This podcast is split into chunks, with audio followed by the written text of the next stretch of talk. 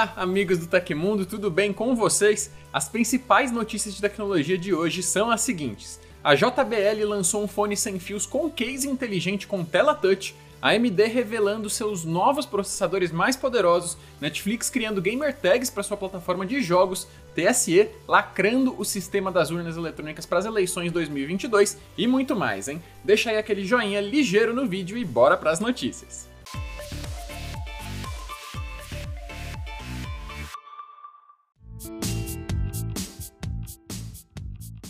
A JBL anunciou seu novo fone de ouvido sem fio JBL Tour Pro 2, o primeiro com case de carregamento inteligente. O estojo vem com uma tela touch de LED de 1,45 polegada que permite a troca de músicas e mostra as horas e o nível de bateria, entre outras coisas. De acordo com a marca, a caixinha dispensa a utilização do smartphone para verificar mensagens, notificações de aplicativos e personalização do fone. Fora isso, o fone propriamente dito otimiza o desempenho do cancelamento de ruído e permite a realização de testes dos canais auditivos em ambientes mais barulhentos. Depois disso, o software consegue bloquear o som externo para que o usuário só ouça o que está sendo reproduzido no fone. Outra promessa é que o fone garante um áudio cristalino em chamadas de áudio que podem ser aceitas ou rejeitadas também pelo case. O aparelho ainda tem um som espacial Bluetooth 5.3, áudio com baixo consumo de energia, design de tubo oval com vários tamanhos de ponta e bateria que aguenta reprodução de 40 horas de música, sendo 10 horas nos fones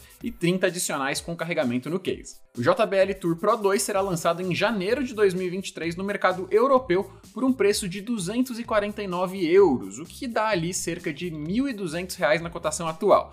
Ainda não temos previsão da chegada ao Brasil. Além desse modelo, a marca também anunciou o headphone Bluetooth maior, o JBL Tour One M2, que também tem vários detalhes legais e que você pode conferir na matéria no site do Tecmundo pelo link na descrição do episódio.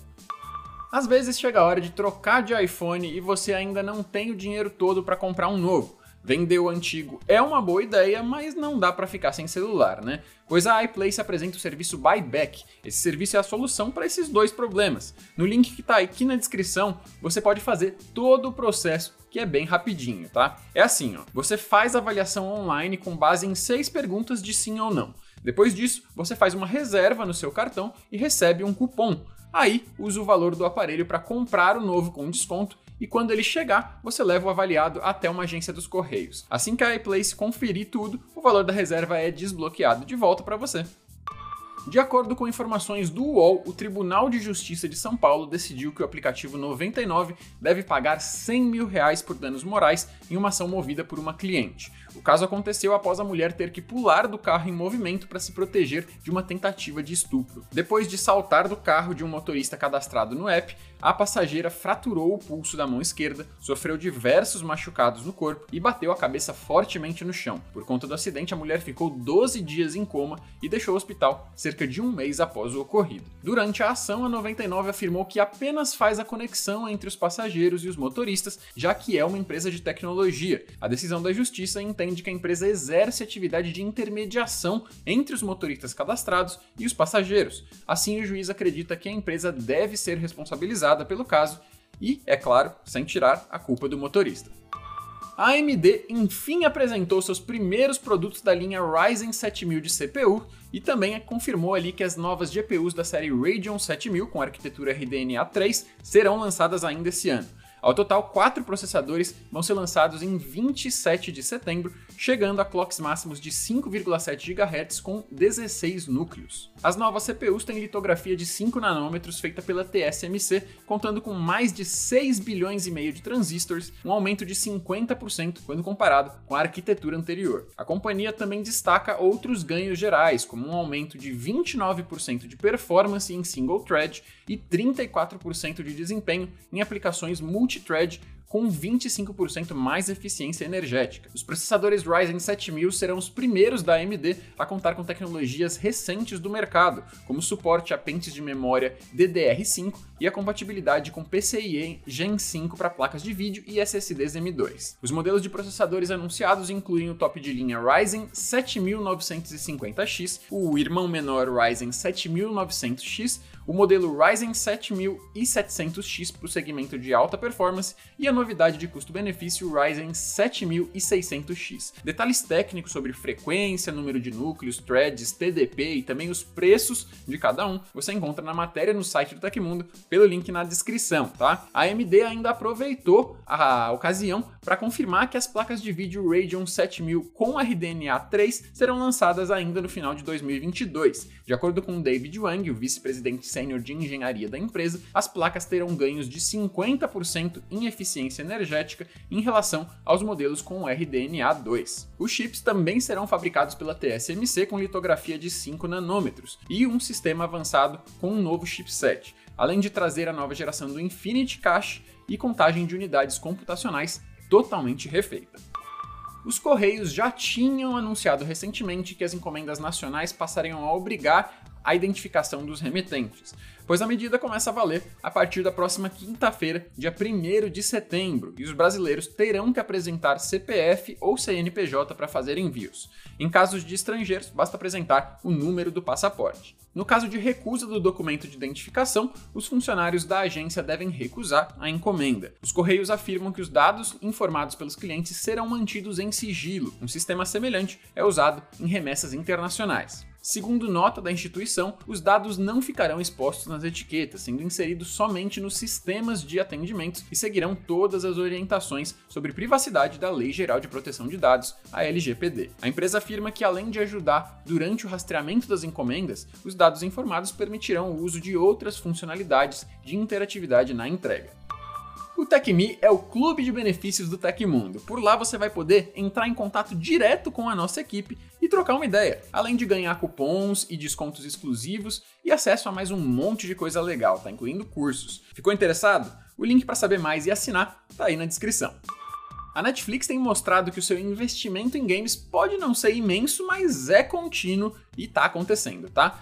Alguns usuários da plataforma relataram um novo recurso que permite a criação de um nome específico para o seu perfil de jogos, algo como uma gamer tag. O seu nome verdadeiro, como assinante da Netflix, e a imagem do perfil não serão exibidos para outros assinantes e jogadores. Como a ideia é facilitar a identificação dos jogadores online sem necessariamente revelar suas identidades, esse nome do perfil de jogos deve ser algo único. A Netflix identifica automaticamente se o nome que você estiver tentando colocar já está em uso ou não. A parte de games da Netflix ainda é consideravelmente pequena. Apenas 1% da base instalada de usuários acessa os seus jogos diariamente, e o plano da plataforma é chegar a uma biblioteca de 50 títulos até o final de 2022. Se você é assinante da Netflix e não conferiu os joguinhos que tem lá, abra o aplicativo no celular e dá uma olhada na aba Jogos lá embaixo, porque tem sim algumas coisas bem legais por ali.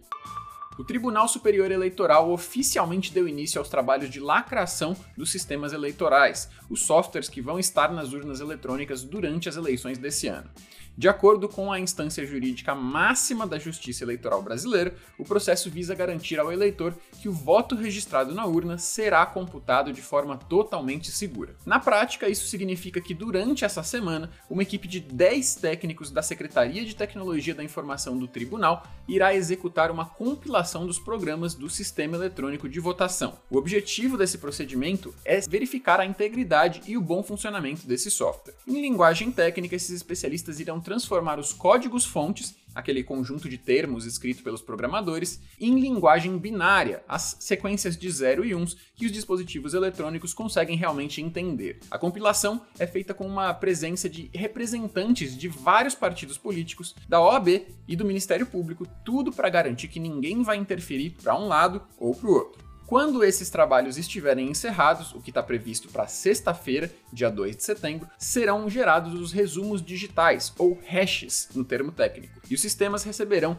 a assinatura do presidente da corte, o ministro Alexandre de Moraes, e as demais autoridades presentes. Em seguida, ocorre a lacração propriamente dita, quando os sistemas assinados digitalmente pelo TSE são gravados em mídia não regravável, lacrados e armazenados na sala cofre do tribunal. Os hashes de todos os sistemas são publicados na internet e também cedidos aos representantes dos partidos políticos OAB e MP, juntamente com uma mídia de verificação de assinatura digital para microcomputador, urna e servidor. Tudo para que os interessados possam auditar o sistema como desejar. Esses sistemas eleitorais funcionam somente nos computadores da Justiça Eleitoral e, ainda que fossem interceptados, não há qualquer possibilidade de instalação em computadores externos, garante o TSE. Quem quiser saber mais sobre a segurança das urnas eletrônicas, pode conferir um vídeo completo e aprofundado que nós fizemos sobre esse assunto aqui no canal do Tecmundo. Eu vou deixar o link na descrição do episódio aconteceu na história da tecnologia. Em 30 de agosto de 1969, o primeiro processador de mensagens de interface, ou IMP na sigla em inglês, foi entregue para um grupo de pesquisadores na Universidade da Califórnia em Los Angeles. O IMP era o dispositivo responsável por interconectar redes entre instituições de pesquisa que trabalhavam no desenvolvimento da ARPANET, a precursora da internet. Basicamente, a gente pode entender o IMP como a primeira geração do que hoje chamamos de roteadores. Quem quiser saber mais sobre a história da internet e a origem e o desenvolvimento dela, pode clicar no link da descrição para conferir o episódio do nosso quadro de História da Tecnologia que trata justamente disso. Se você gostou do nosso programa e pode ajudar a gente muito, que tal usar a ferramenta Valeu Demais aqui no YouTube, hein? É o coraçãozinho aí embaixo que ajuda o Tecmundo a continuar trazendo conteúdos de qualidade para você.